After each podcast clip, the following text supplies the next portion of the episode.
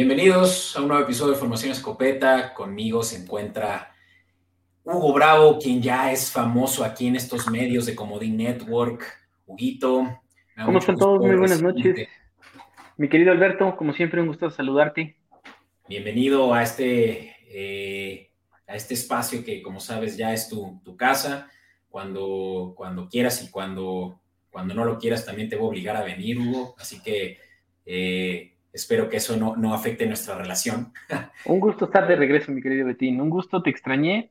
Quedé, quedé un poco mal la semana pasada, cuestiones de trabajo, pero ya de regreso con ese corazón de la NFL, especialmente en este nuevo mes que empieza ya también la temporada, que empiezan los partidos y que regrese ese bello deporte a la televisión. Me gusta, me gusta mucho, Hugo, y bienvenido. Eh, para quienes no lo conocen, Hugo, amigo mío desde la carrera, eh, estudiamos juntos, por más de que nos conocemos desde la preparatoria, pues realmente nos volvimos chiles ahí en, en las aulas de, de la universidad. En las aulas de la universidad entre estudiando y haciéndonos güeyes, pero ahí estábamos. Exactamente, Huguito. Así que, pues, si, si, no, si no vieron el episodio último en el que grabamos eh, Hugo y yo, pues está ahí disponible en Comedy Network, en la playlist de NFL Formación Escopeta Podcast, eh, bajo el título de Skull. Ahí, como pueden ver, quienes nos ven en Comedy Network, están también visualizando el fondo de Hugo, que es ese cuerno de. Eh, ¿cómo se llama? De Minneapolis, ¿no? Es la ciudad. Minnesota, Minnesota. Minneapolis, sí. Sí, Minneapolis, eh, donde está basado tus vikingos.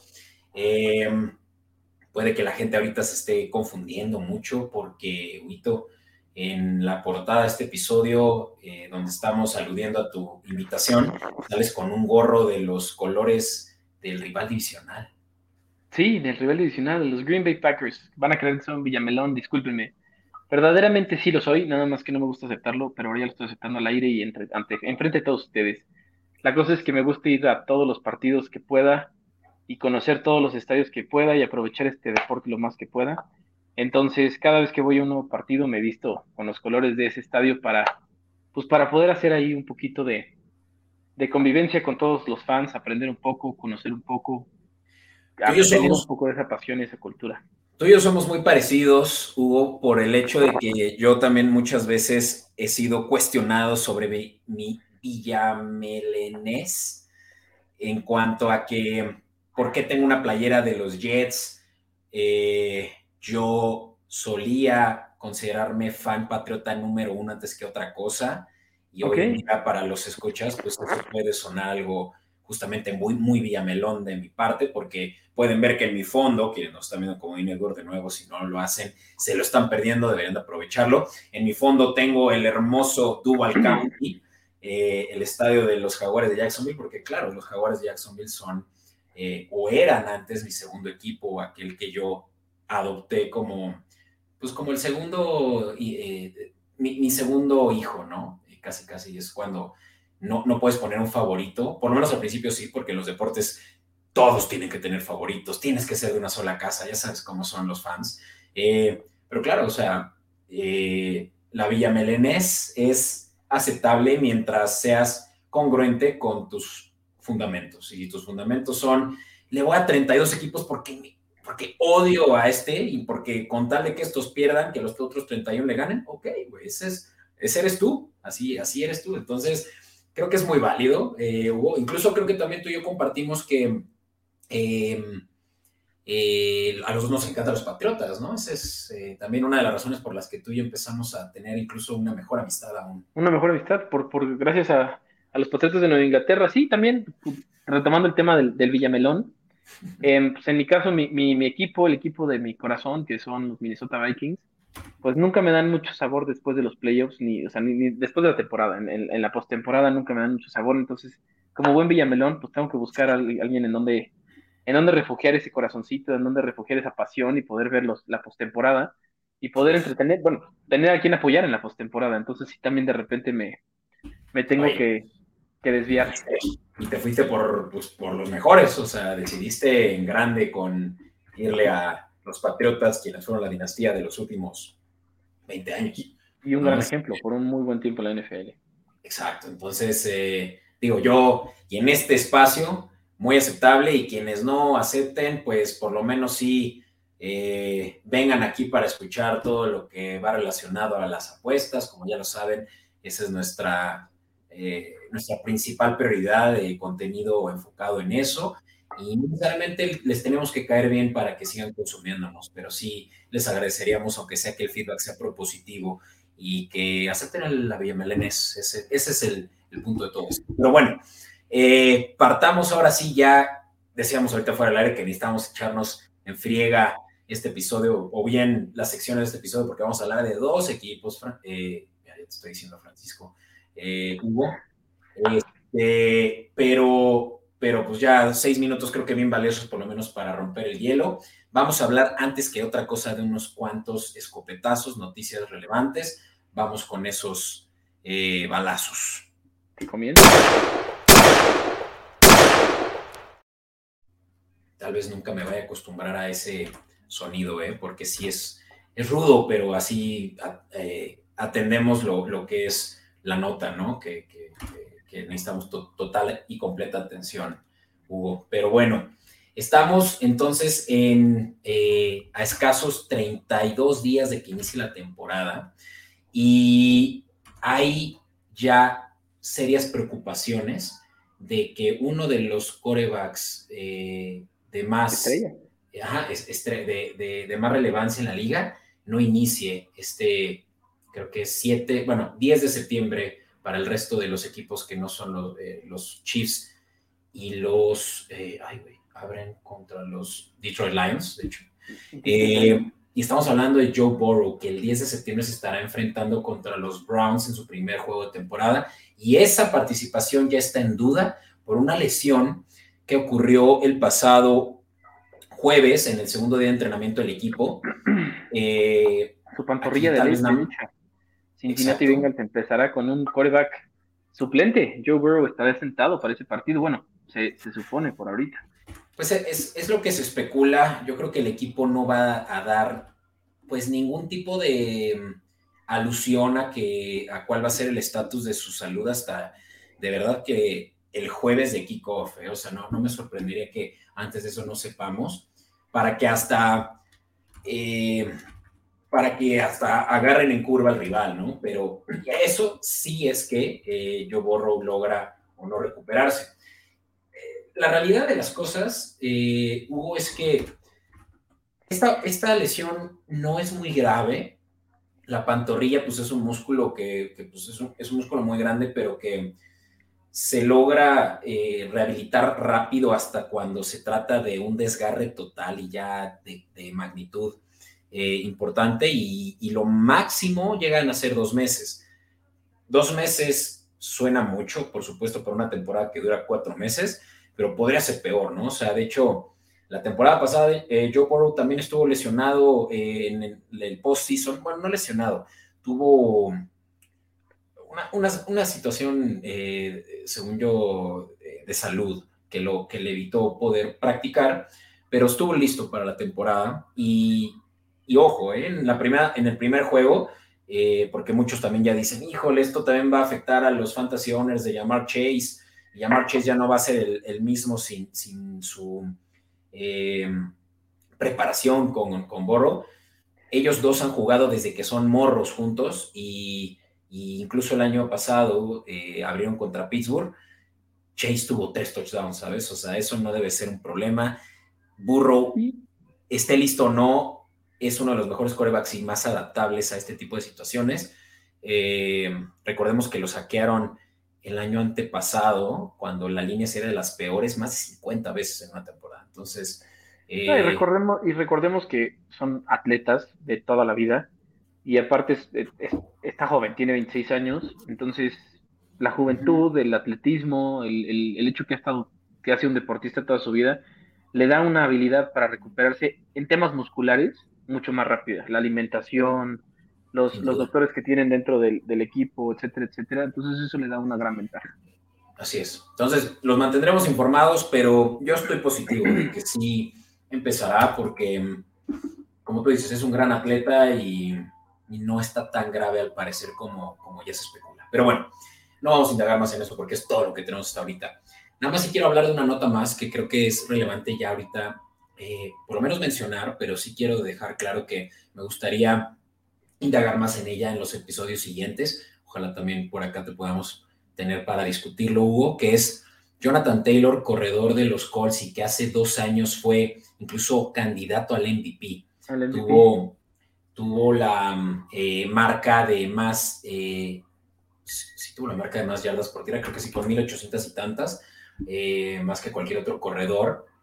Sí, claro, porque estaba Derek Henry ahí también amenazando, pero se lesionó y finalmente Jonathan se quedó con ese eh, con, ese milestone de mayor cantidad de yardas por tierra. Eh, esta última temporada no le fue tan bien como la antepasada por una lesión que lo mantuvo fuera del campo como unos seis juegos y solo logró anotar cuatro veces a diferencia de las 18 la temporada antepasada. ¿Y qué, ¿Y qué pasa? Que ahorita es cuando está queriendo evaluarse en el mercado. Eh, ya saben, esto creo que no es nuevo para nadie. Eh, Saquon Barkley estuvo también levantando la mano con respecto a las injusticias, con respecto al valor que les atribuyen a los corredores, a la posición, particularmente corredores, con respecto a la de otros, eh, otras posiciones. Esto ya lo hemos platicado también ocasiones pasadas con Fran. Eh, también Eckler fue uno de los eh, que estuvieron muy vocales en redes sociales. Y ahora el último es Jonathan Taylor, que incluso al, al hacer saber estas injusticias vía eh, los medios. Esto también no, me sorprende nada. Su dueño, Jim Irsay, no esperó un solo momento para opinar al respecto y, la verdad es que se pasó, se pasó de la raya eh, su dueño, diciendo que nadie extrañaría a Jonathan Taylor o incluso a él, Irsay, si al día siguiente ya no formaran parte de la liga. O sea, que son básicamente reemplazables, ¿no? Y mira que también se está poniendo. Que si, no estarían en la liga, ninguno de los dos, nadie los extrañaría. Que quiso justificarse porque dijo que él entiende que la NFL sigue y que es, nada más un placer ser parte de, pero sí se, como dices tú, cruzó, cruzó esa pequeña y delgada línea de, del respeto a, porque no nada más es su empleado, su jugador y su compañero. Entonces, sí, sí, el tema de que si ya no estuviera Jonathan Taylor, ya nadie los extrañaría, se me hizo un poco agresivo esa parte. Y ponte en, tus, en sus zapatos, es como si mañana públicamente el director o el CEO o el dueño incluso del negocio para el que trabajas dijera, Hugo, nadie extrañaría a Hugo si mañana ya no se presenta a trabajar. Oye, pues dices, cámara, güey, ¿dónde, está, dónde está el... Eh, pues el echarle porras a tu, a tu gente, ¿sabes? A tus empleados. Entonces, sí se pasó de la raya, pero sabemos que él es así, muy mediático. Eh, y la realidad es que ahorita Jonathan Taylor ya solicitó un intercambio, ya se está especulando que los Chiefs o los Patriotas estarán interesados en sus servicios, pero la realidad es que si, eh, si Indianapolis no lo quiere intercambiar, ahí se va a quedar. No, pues también lo dijo, también lo dijo eh, su dueño Jim Irsay, eh. que, que, no lo iba a cambiar. Dijo que no lo van a cambiar. Dijo, no vamos a hacer ningún trade con ningún equipo y pues, se va a quedar ahí. Como bien sabemos que si él no quiere jugar, no jugará, pero al final de cuentas quedará en, en, Indianápolis, no tendrá opción. Y, sabes que lo peor, hubo que podría incluso, bueno, ahorita lo que hicieron los Colts, que también me pareció una movida baja, una, eh, sí, eh, pues no muy respetuosa para también eh, la, relación entre ellos, es que lo movieron a la lista de eh, jugadores eh, no aptos para, para pues, practicar el deporte que no, que no esté relacionado con lesiones. Digamos, alguien que tiene un tema legal, por ejemplo, entra en esa lista. Alguien que tiene un problema familiar, bueno, tal vez ahí justamente no aplica, porque pues ahí tal vez el equipo sí lo apoyaría, pero el punto es que en esa lista no se les paga. O sea, como que se pone en pausa su, contrato. Entonces, tenemos la situación en la que él está en sueño de contrato, está exigiendo más dinero. Ahorita le ofrecen la etiqueta franquicia que más o menos es un promedio de los cinco mejores pagados y los cinco peores pagados, que también me parece un poco injusto, eh, para ser uno de los mejores corredores de la liga, que también eso está debatible, ese es el problema, que equivale como a 10 millones de dólares. Oye, son 170 millones de pesos en un año. Estás hablando de más de un millón de pesos. Más de, sí, más de 10 millones de pesos al mes. Si fueran 10 millones de pesos al mes, serían 120 millones de pesos al año. Estás hablando un poco más de 10 millones de pesos al mes. Estás hablando de una cantidad de dinero. Es, es, es y, es justamente donde uno, el problema como corredor es que se compara con, pues claro, con sus compañeros, ¿no? Contra los edge rushers que ganan en promedio 40 millones. 30 millones, más bien, con los receptores, que puede ser una posición incluso muy comparable con corredores por eh, el desgaste. sí. Y la verdad, sí, o sea, el mejor receptor de la liga gana 30 millones de dólares y se llama, y perdón si me equivoco, ahorita lo puedo confirmar, eh, Tyreek Hill. ¿no? Entonces, está, está muy fuerte. O sea, es, es, un tema muy debatible porque sí, o sea, están ganando menos del el valor que representan según ellos. Pero también está el argumento de, a ver, voltemos a ver a los campeones de los últimos Super Bowls. Deja tu campeones jugadores que jugaron, eh, equipos que jugaron el Super Bowl, ¿cuál fue el último que tuvo un top 5 running back de la liga? Ya escuché eh, el, comentario, creo que atinado. ¿Y sabes cuándo es la última vez que tenemos ese caso, Hugo? en, 2000, 2005 con Beast Mode en, en Seattle. No, pues ya. Super Bowl, 39. Eh, no es cierto, 40 para, eso Francisco era bueno, para, los datos de, antaño, pero bueno, el Super Bowl Patriotas Seahawks que, que perdieron, eh, que no usaron a Bismo, ¿no? Que justamente mismo no hubiera hecho la diferencia de Marshall Lynch, pero bueno, eh, el caso es desde hace 20 años que es, eh, de hecho estoy exagerando, es que por eso, por eso estoy... 18 años. Es que no es tan, no es tanto, tan viejo. El, Super Bowl 49 más o menos eh, debió haber sido hace como unos 7 años. El Super Bowl 49 debió haber sido 7. No. Sí. 9 años, ¿no? Estamos en el 58. este es el 58. Entonces, bueno, en los últimos 10 años, uno. Uno de eh, 20 equipos. O sea, no, eh, el punto es los, los equipos no ganan con jugadores top eh, en su roster. Eh, that's truth. Pero bueno, creo que ya es eh, más que un hecho que esto puede que llegue a, ser perjudicial para los Colts, perjudicial para, eh, eh, para los corredores que están tratando de resetear el mercado de, la posición y a fin de cuentas malo para los fanáticos, lo cual es lo, creo que lo más, lo más grave, ¿no? Pero bueno, creo que ya con esto, ahora sí nos podemos aventar de lleno y vamos a tratar de hacerlo lo más rápido posible, pero trataremos de que sea para ustedes muy eh, entretenido. Eh, hablemos de estos que son o tus depredadores o tus presas de tu división, Hugo. ¿Vale? Vamos a la de cobertura. Acuerdo. Empecemos. In tight coverage.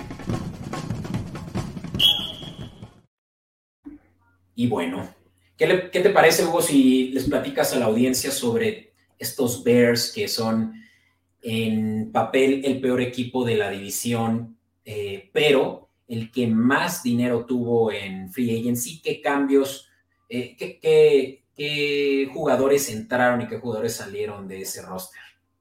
Pues como bien lo dices, mi estimado Alberto, en, papel es el peor equipo. Eh, yo lo podría debatir en mi cabeza entre ellos y los Browns, pero pues movieron mucho dinero, sinceramente empezando por Tremaine Edmonds, este, un linebacker que firmó un turbocontrato, cuatro años y 72 millones.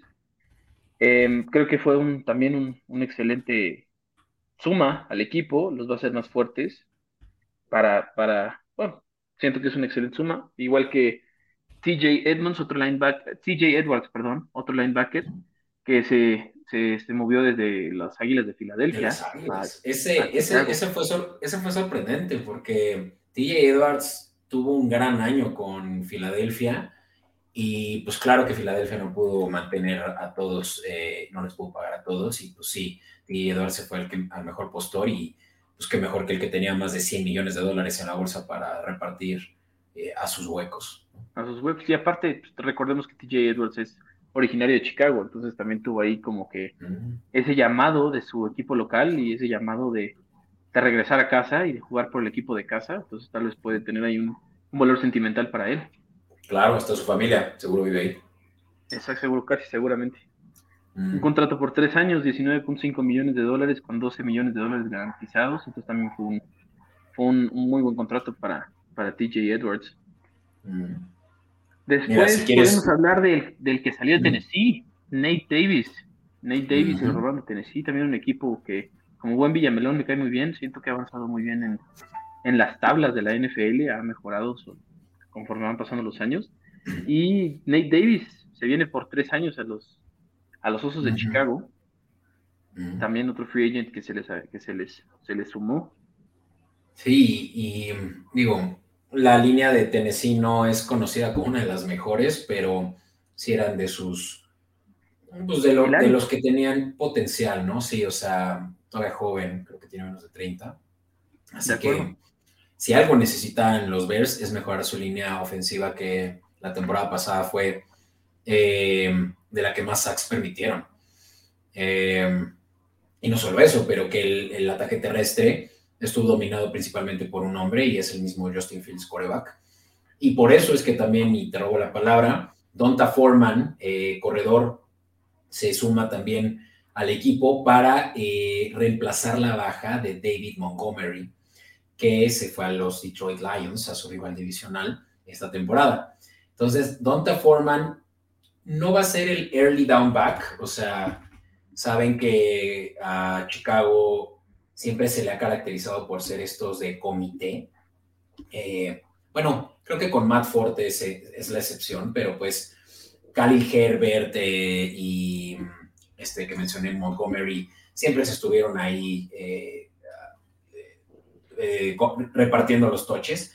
Y esto es lo que se espera, ¿no? En, esta temporada, que entre Foreman y Khalil Herbert, pues ahí estén eh, distribuyendo el balón más o menos 50-50. Eh, lo, que, lo que creo que vale la pena destacar es que la línea ofensiva ahora sí se, se, se, se hizo mucho más poderosa a raíz de la primera selección del draft. Y por más de que para quienes están en, en Comedy Network eh, viéndonos y eh, viendo el slide, podrán ver también las otras adiciones. Creo que ninguna más ahorita me gustaría mucho tocar, a menos de que a ti sí, Huguito, pero si no, pues hablar de, del draft, ¿no? Que la primera selección sorprendió a varios, ¿no? Porque también Chicago estaba eh, pues entre las primeras 15 posiciones, no me acuerdo exactamente dónde fue el pico, ahorita lo verifico, pero pues se fueron por un liniero. Ah, bueno, claro, ya me acordé, fue porque hicieron intercambios y, de haber estado en la, creo que segunda posición, no es cierto, la primera, era en el primer pick, claro. Era el primer pick. Se bajaron y se volvieron a bajar, ya por ahí de los 15 más o menos, y fue donde se llevaron a Darnell Wright, a Wright eh, offensive tackle, ¿no? Que que dicen en Training Camp está demostrando ser un eh, potencial All Pro Team, ¿no? Eh, por su buena labor en, el punto ciego. No, y teniendo el cuerpo que tiene y teniendo la, agilidad que tiene, tiene, tiene, pues, todo, tiene todo el potencial. Yo creo que le veo, le veo mucho, mucha promesa a Darnell Wright. Entonces ya tienes a Davis del lado izquierdo, eh, guardia izquierdo, a Wright en ese tackle, potencial tackle izquierdo. Y, del lado derecho tienen a un buen tackle, Braxton Jones, y Tevin Jenkins también, que ya realmente pareciera que de la noche a la mañana son una de las mejores eh, líneas ofensivas de la liga. O por lo menos de la conferencia, yo diría. ¿no? sí, sí hay, eh, definitivamente creo que dos benchmarks. Uno es Filadelfia y otro es Browns. Eh, pero yo creo que Chicago está en ese second tier de buenas eh, líneas. Entonces, eso es muy bueno para ellos. Ellos tienen muchas otras necesidades. Linebacker, ya lo platicamos. Edmonds de los Bills va a ser ahora pues, el nuevo capitán de esa defensiva. Pero también trajeron a, eh, veamos, dos tackles defensivos en la segunda y tercera ronda, Gervon Dexter y Zach Pickens. Eh, cornerbacks también trajeron varios, Terrell Smith y Tyreek Stevenson. Entonces, es un equipo súper joven. De pronto ya tenemos eh, a uno de los equipos más jóvenes en papel, pues por todo ese draft capital que lograron tener de intercambiar con los Panthers, eh, el primer pick y luego de nuevo, creo que fue con Eagles la segunda vez. Entonces, hicieron una buena labor a nivel eh, gerencia general. Entonces, por lo menos necesitan asegurarse. Ah, y otra cosa que, no, que no mencioné y, y es vital es que las armas ofensivas del equipo pues estaban eh, muy carentes, ¿no? O sea, Justin Fields rompió las mil yardas por tierra porque no tenía que lanzarle, pero ahora tenemos ya a un Justin Fields que se complementará con TJ Moore, que fue también parte del paquete del intercambio con Panthers en esta, eh, para este draft, y que TJ Moore, DJ Moore también está eh, pues pareciendo ser un verdadero wide receiver one, cosa que en Carolina sí lo era, pero nunca tuvo el coreback que, le permitiera brillar. Entonces, ya estamos viendo a un DJ Moore, eh, Darnell Mooney, él ya tiene sus buenos tres años en el equipo y pues también es un excelente eh, wide receiver en el slot.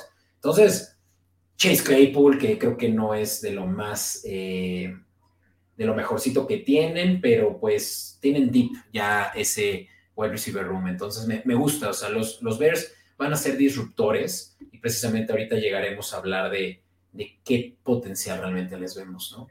No, y aparte creo que se armaron muy bien, se preocuparon por armarse muy bien. Como bien lo dijiste hace rato, David Montgomery fue, pues fue una pérdida para el equipo, pero él dijo que se estaba cambiando de equipo porque se había cansado de perder. Entonces, creo que el, área directiva de, los, de los Osos de Chicago se, preocupó mucho porque dejara de pasar eso, ¿no?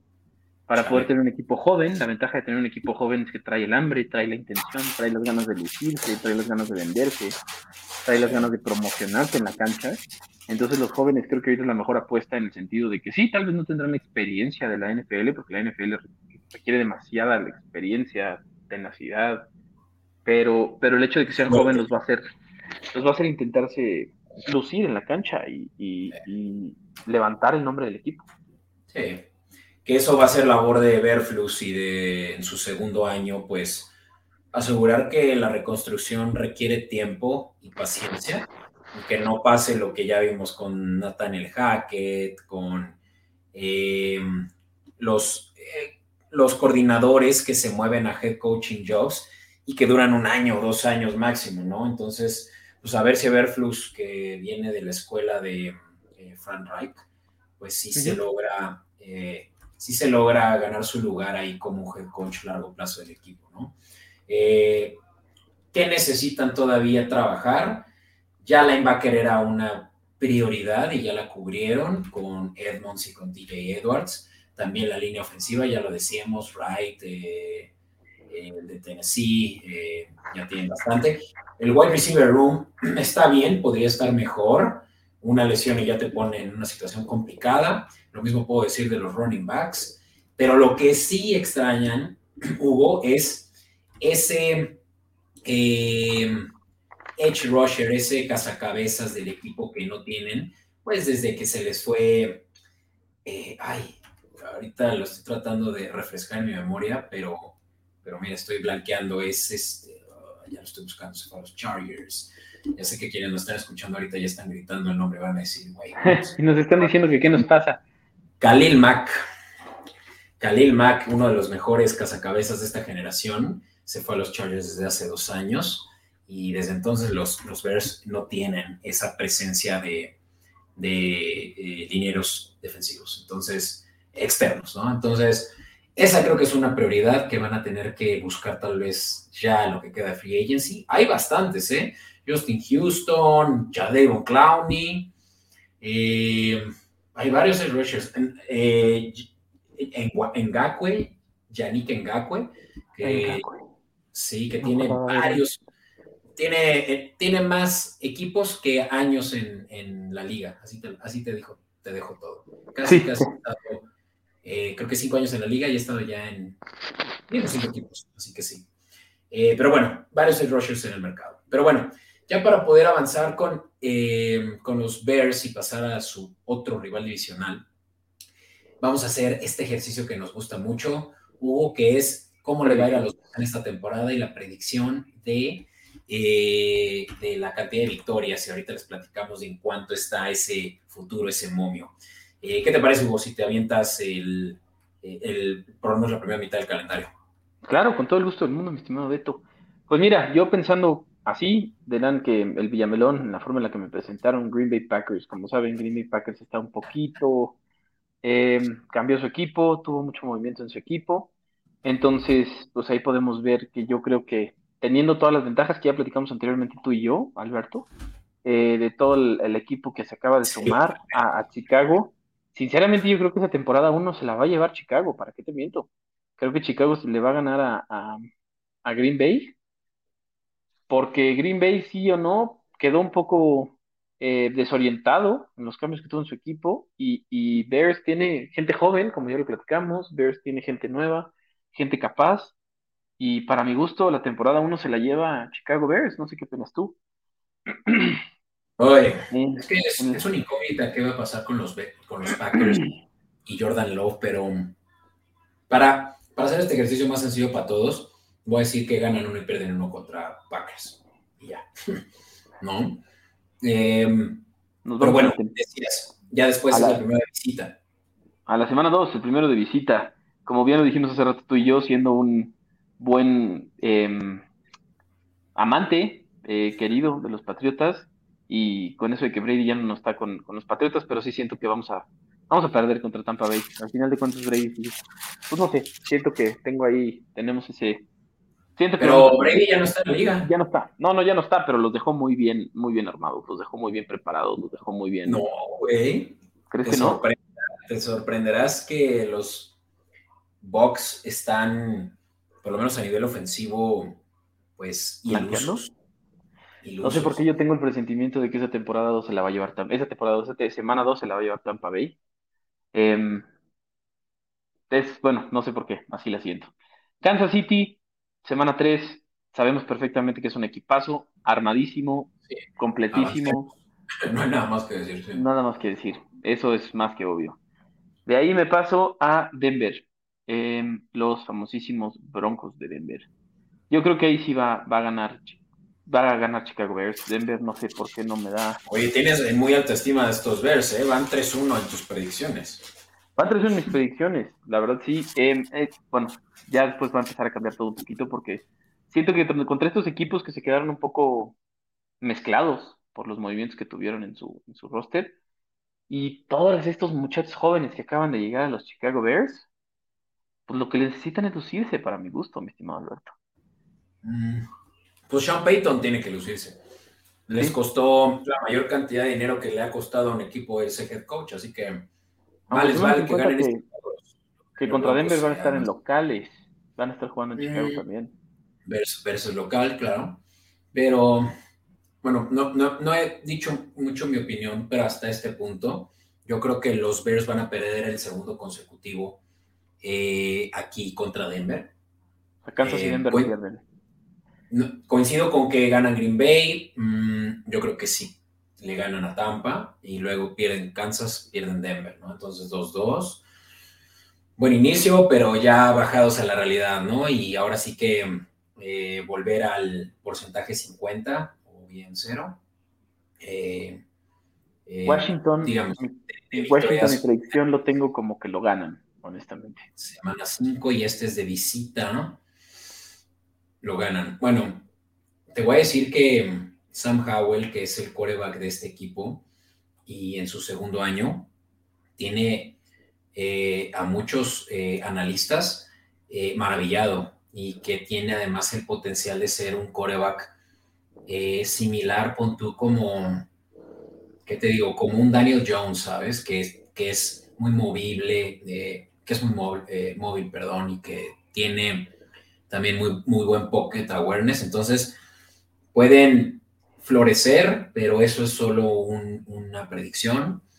ya, dicho eso, yo creo que Washington sí es un coin flip. Entonces, este, a, razón de, razón de que esto se vuelva más un debate, eh, yo voy a decir que este lo gana Washington.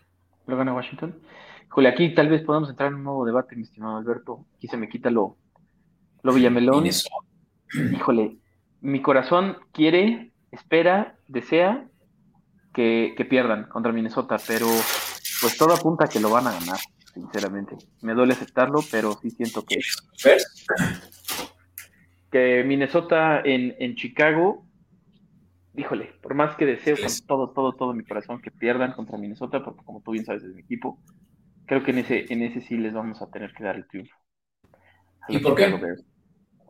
Pues no sé, siento que, que siendo, estando en casa, siento que Minnesota se deja intimidar mucho al principio de la temporada. Minnesota en realidad casi siempre todos sus principios de temporada como que lo, lo llevan despacito. Ya después de la, de la segunda mitad de la temporada es cuando empiezan a, recuperar eso. Quitando la temporada pasada, que tuvimos una temporada excepcional, pero las, las anteriores, eso era lo que nos decía. Ya, pues mira, es, es divisional, es difícil y es además de visita para tus Vikings. Te doy la razón y hagamos el ejercicio de que aquí, creo que similar a los Packers, va a ser uno y uno, ¿no? Eh, sí. ¿Te parece?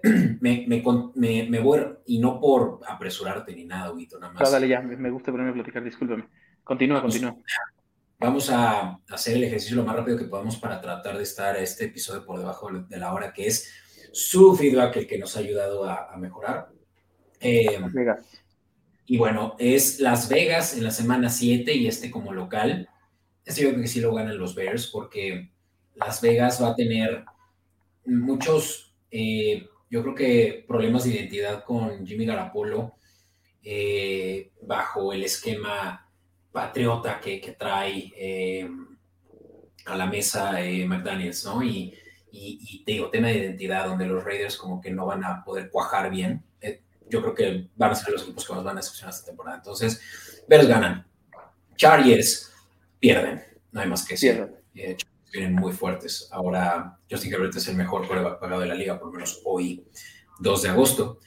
Eh, Nuevo Orleans, muy difícil. Los, los eh, Santos van a, a aprovechar que Tom Brady salió para volver a, volver a ser los dominantes de esa división. Entonces creo que ese también va a ser pérdida. Creo que ese es de Nueva Orleans, honestamente.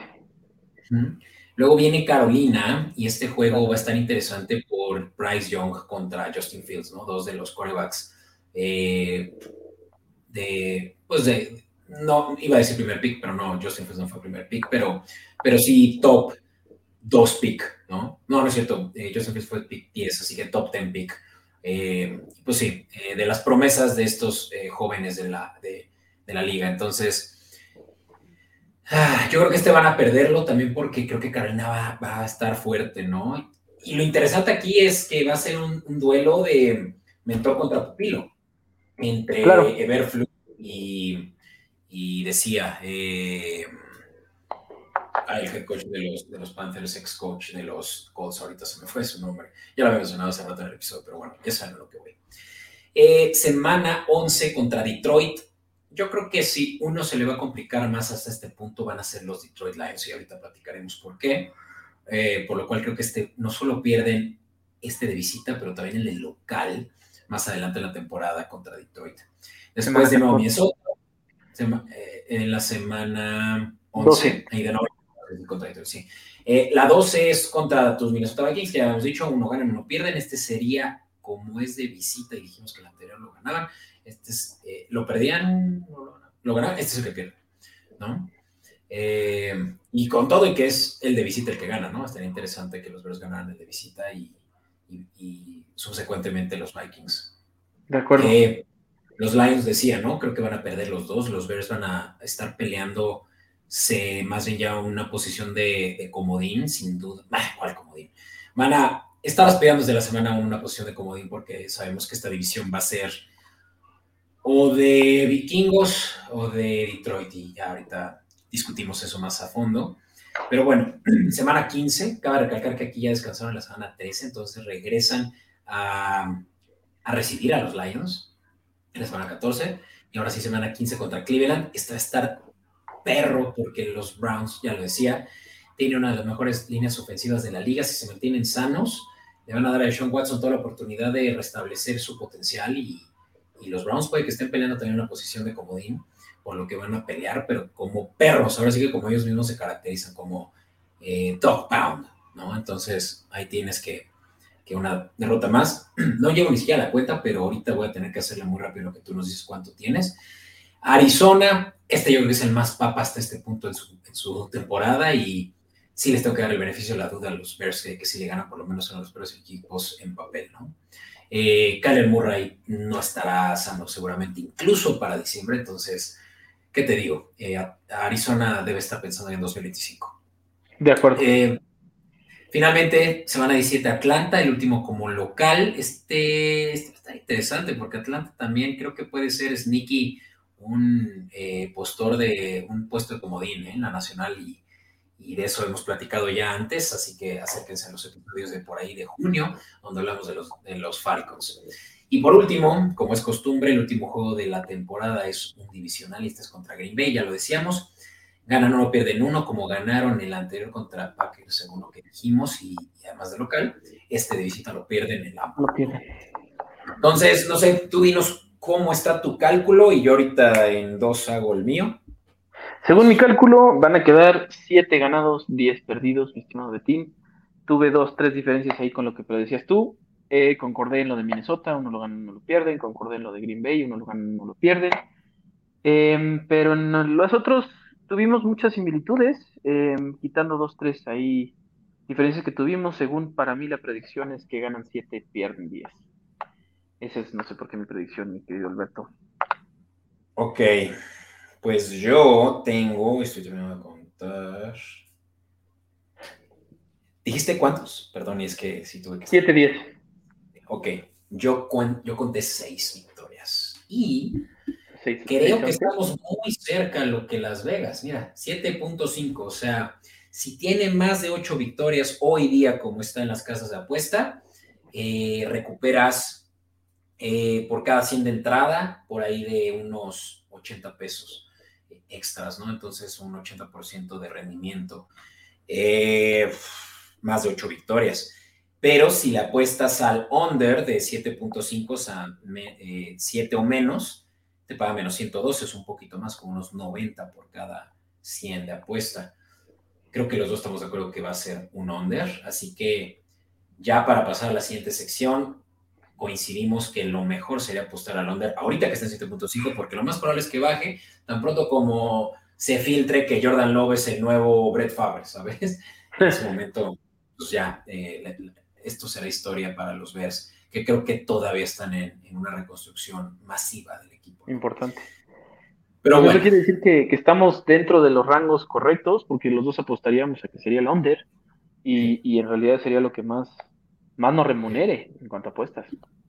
Nada mal, la verdad, no, no me quejo. Así que bueno, hasta aquí con las predicciones de los Bears, así que a través de los comentarios de redes sociales, Escopeta Podcast, eh, y miren ahorita que ya también en mi, eh, en mi pie de, nombre, eh, para quienes nos ven en Comodín Network, ya tengo que Comodín Network ya tiene redes sociales y estamos en un proceso de, pues digamos, lanzamiento.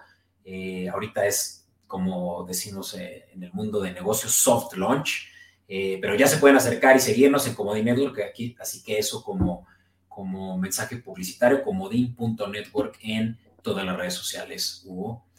Eh, vamos a hablar ahora sí de los Lions y lamento mucho a los fanáticos de los Lions, es que esto nos los tenemos que echar incluso un poquito más rápido. Les dije, mi meta es menos de una hora y voy a cumplir mi palabra, así que 15 minutos y vamos. Eh, yo les voy a hablar de las principales altas de los Detroit Lions. Ya lo decíamos, David Montgomery viniéndose de su rival Bears. Eh, Emmanuel Mosley, cornerback, parece ser también una necesidad principal del equipo, pero si bien cornerback eh, no, no, lo cubren con Mosley, sí lo terminaron de cubrir con Cameron Sutton, uno de los mejores corners hace solo unos cuatro años, eh, se viene de Pittsburgh y pues eh, claro que Pittsburgh ya no tenía necesidad de, un cornerback 3, por lo menos para ellos, pero que bien para Lions es un cornerback 1, porque no tenían a nadie. Incluso su primera selección de hace unos años, eh, Acuda, ya se fue a los Falcons, ¿sabes? Entonces, cero ayuda. su contrato lo respalda, le dieron un contrato por tres años y 33 millones de dólares. Son 11 millones anuales. Con eso quieren decir que sí, sí tienen mucha esperanza en, en Cameron Sutton ahí lo tienes. Eh, Chancellor Danny Johnson, súper malas noticias porque se pierde la temporada, viene de los campeones de la Nacional, los Eagles, y se lesionó en el primer día del campo de entrenamiento, y pues sí es una pena para eh, CJ, digo, eh, Chancey Garner Johnson, que, como safety hubiera sido excepcional para los Lions, ¿no? Pero pues sí, así pasa. No, no, no me quiero detener más porque aquí también hay unos cuantos sumas en la línea ofensiva que no son tan destacables porque en realidad es que los titulares de la línea ofensiva ya están bien puestos y son, como dije, de las mejores líneas también. Creo que no lo había dicho, pero la de los Lions también está entre el top 5 de líneas ofensivas y eso hasta a mí me pareció una sorpresa, pero lo vi hace poco ahí eh, rankeadas. Eh, bajas considerables, pues yo diría que DJ Chark, quien fue Jaguar en un momento dado, pues ya no, no, no dio el ancho de lo que es también un wide receiver boom eh, room muy eh, completos a los, los Lions. Quien se pregunte en qué momento los Lions son tan favoritos y ahorita van a ir viendo por qué. Pues una de las razones más claras es que tienen un eh, cuerpo de receptores súper fuerte. Entre ellos, el más destacable, aquí está Amon Ra Saint Brown. Amon Ra Saint Brown quien está entre los mejores 6, 7 receptores de la liga y apenas en su tercer año de, la liga. Entonces, está, tienen a él, tienen a Jameson Williams, que por más que está eh, por apostar, eh, unas cuantas semanas va a estar eh, apartado del equipo, suspendido, pues va a ser un contribuidor principal también de ellos tan pronto se, reincorpore. Marvin Jones regresa también con ellos, eso cabe recalcar que en los Jaguares hizo una gran labor y, a Jared Goff le va a servir también la química que ellos ya tenían hace dos años. No, es cierto, ellos no habían estado juntos. Pero bueno, eh, el veterano que trae eh, Marvin Jones a, la jugada. Y ya ni decir de Khalif Raymond y Josh Reynolds, que también son muy buenos receptores ahí en ese, eh, como decía, cuerpo de receptores. Y bueno, eh, draft.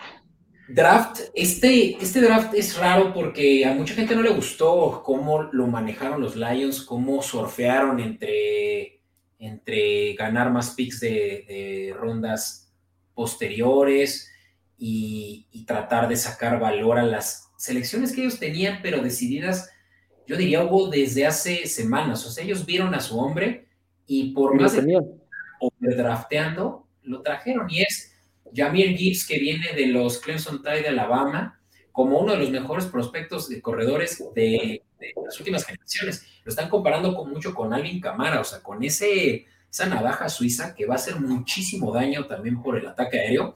Eh, Alabama eh, hizo eso con Bryce Young. Eh, a Gibbs lo usaron como receptor mucho, así que no me sorprenderá que Gibbs sea el que tenga la mayor cantidad de recepciones del equipo híjole, tal vez eso es muy... No, no creo que por arriba de Ramón St. Brown, pero ahí se la va.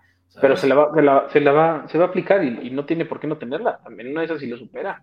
Es buenísimo. O sea, Jamir Gibbs va a ser, ojo, Fantasy Owners, Jamir Gibbs tiene que estar en su radar porque este güey va a hacer una cantidad de puntos impresionante, sobre todo porque le tienen que dar el valor en lo que lo seleccionaron, que fue por ahí del, creo que la ronda, de primera ronda, pero pick 15, algo así, o sea, rápido rápido. Eh, la segunda selección también fue justamente una eh, controversial porque es una posición que normalmente como linebacker puedes encontrar eh, mucho en free agency, lo decíamos con los Bears, pero Jack Campbell, el linebacker mejor valuado por muchos scouts, se va también en la primera ronda con los Lions. Se salieron de la primera ronda siendo muy criticados, pero en la segunda ronda se redimieron porque trajeron a Sam Laporta, quien también se esperaba que fuera seleccionado eh, a finales de la primera ronda por Bengals, por Bills, que por sí Bills sí se fue también por un tight end, pero Sam Laporta va a ser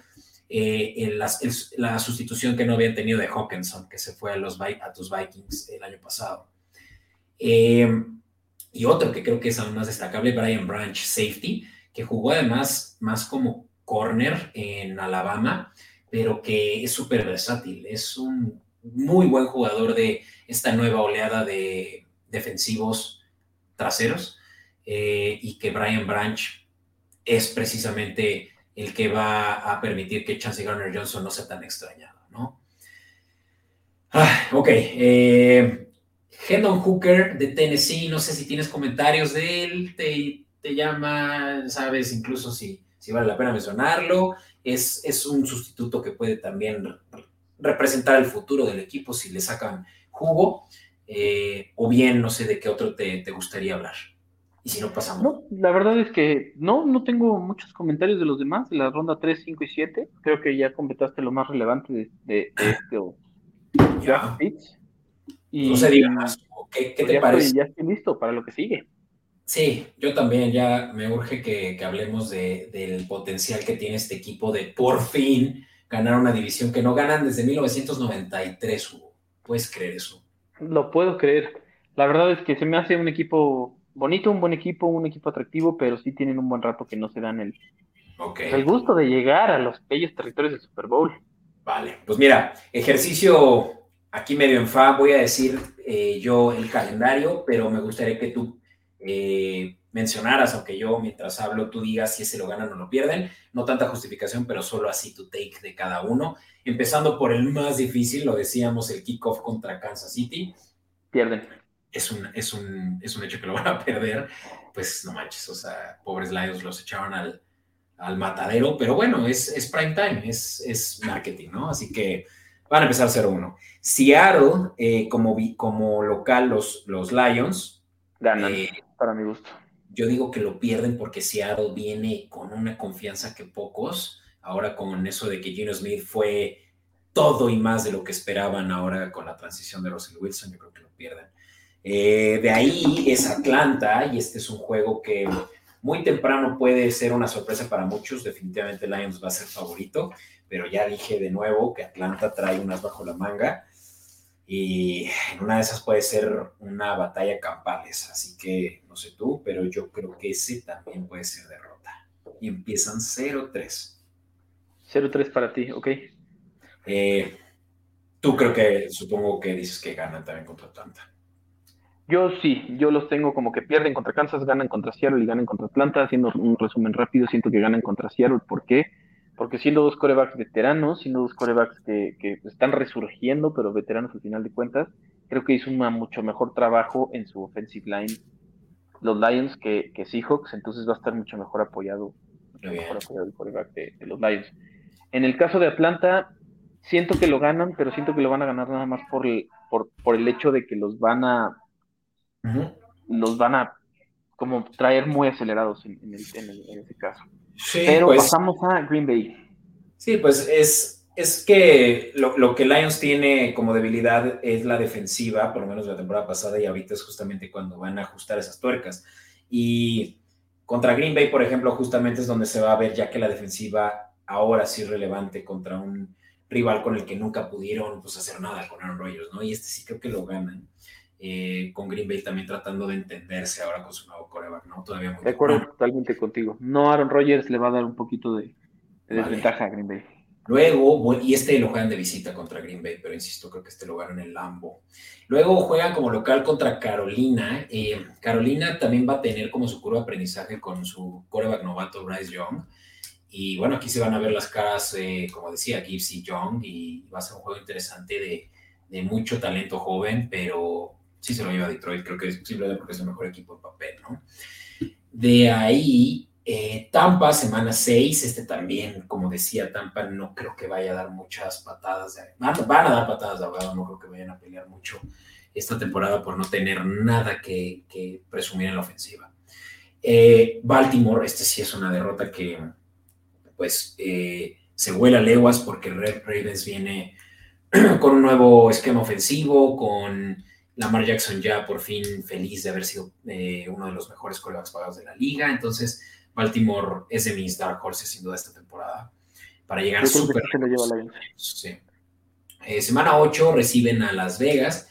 Eh, este juego puede ser incluso sorpresivo de último momento. Puede que, que, que, parezca que también es como el de los Falcons, un cheque al portador, pero nada más aguas porque también Vegas, lo decía hace rato, ¿no? Puede implotar pero pues va, va, va, a ser disruptor, va a ser ese chingaquerito y puede que este también sea derrota para Lions. Nada más porque, insisto, pueden confiar. Ok.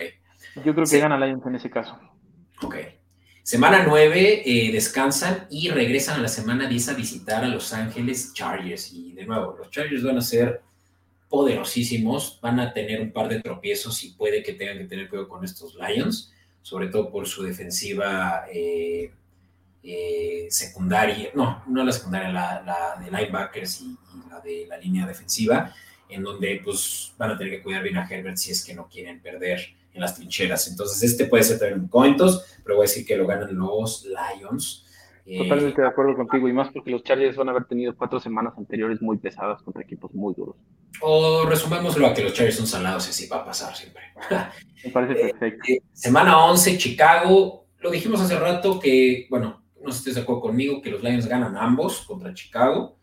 Y pues hay eh, un sustento detrás, pero pues es, es, mejor equipo en roster, en, coaching, yo que en todos los niveles. Eh, Green Bay en la semana 12 y bueno, este yo creo que sí lo pierden porque Green Bay va a venir ya, pues más, eh, ya, ya, ya, con, ya con más entendimiento de su nuevo esquema, de su nuevo equipo, de sus, eh, de sus, nuevas, eh, de sus nuevos contribuidores, ¿no? Y, y para balancear un poco, ¿no? Que ganan uno, pierden uno, creo que Packers está ahí peleándola. Nuevo Orleans es, como decía, un equipo que puede ser de los favoritos a ganar la división y que por lo que todo el juego va a ser prioridad y más si es interconferencia.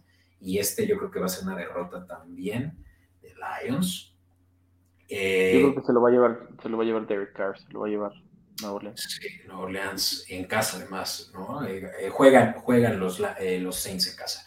Luego es Chicago, que ya decíamos, esto es derrota. Eh, por más de que este sí es en Soldier Field, pues eso tiene también relevancia, pero bueno, insisto que Lions, eso sí, eso sí los gana, para que veas. Eso sí los gana. Eh, contra Denver, puede que Denver para este momento ya haya demostrado si es bueno o malo, ahorita no sabemos, este ya creo que va a ser muy claro ya para cuando estén jugando la semana 15. Eh, Denver es muy difícil jugar. ah, este, este es local, aquí se juega en el Ford entonces creo que este sí puede ser victoria de los Lions, solo por eso, por la localidad. ¿Vale? Sí, la localidad y aparte lo, que va a ser el tercer juego de Denver en, de, visita. Denver va a llevar tres juegos de visitas, yo creo que también van a estar un poco cansados ahí, pero de acuerdo contigo. Vale. Y bueno, ya por último, y esto puede servir para resumir ya todo, eh, Minnesota se juega en la semana 16 eh, aquí me parece que va a ser 1-1, de hecho, no, no lo hemos mencionado porque cubrimos Minnesota en otro episodio, vayan a verlo también ahí en Cody Network, pero Minnesota yo creo que ganan uno y pierden uno, no sé cuál de los dos, eh, y Dallas, que está ahí de sándwich entre estos dos juegos, es una derrota, sin duda, nada más porque Dallas creo que va a estar peleando también muy fuerte contra Eagles, ganar la, la conferencia y todo juego va a ser importante ya al final de este estrecho. Así que, ¿cómo quedan tus pronósticos ahora que, que vemos que los Lions en Las Vegas los tienen muy eh, subvaluados, eh, con un 9.5 de under, eh, over-under? Entonces, más de 9 o menos de 9 victorias para ti, Para mí, 9 victorias, mi estimado Alberto. 9 victorias, 7 pérdidas eh, comentando muy poco en lo que acabas de decir tú, para mí yo estaría honestamente en el 9. 9 victorias, entonces eso es un under que paga más 115 por cada 100 de apuesta, le gana 115 más, entonces más 115% me parece una excelente apuesta. Yo los tengo con 8 victorias y con eso cerramos el episodio justo antes del, de la hora. Huguito, te quiero agradecer muchísimo por estar aquí con nosotros. Y lástima que tanto los Bears como los Lions van a ser presas este año. Creo que estaremos de acuerdo que este es el año de tus Vikings y pues Skoll, creo que con eso cerro perfecto. Skoll. Bueno, gracias y nos vemos a la próxima. Gracias a todos por escucharnos. Muchas gracias, Alberto. Gracias a todos. No olviden suscribirse y ponerle like a este video. Muchas gracias a todos.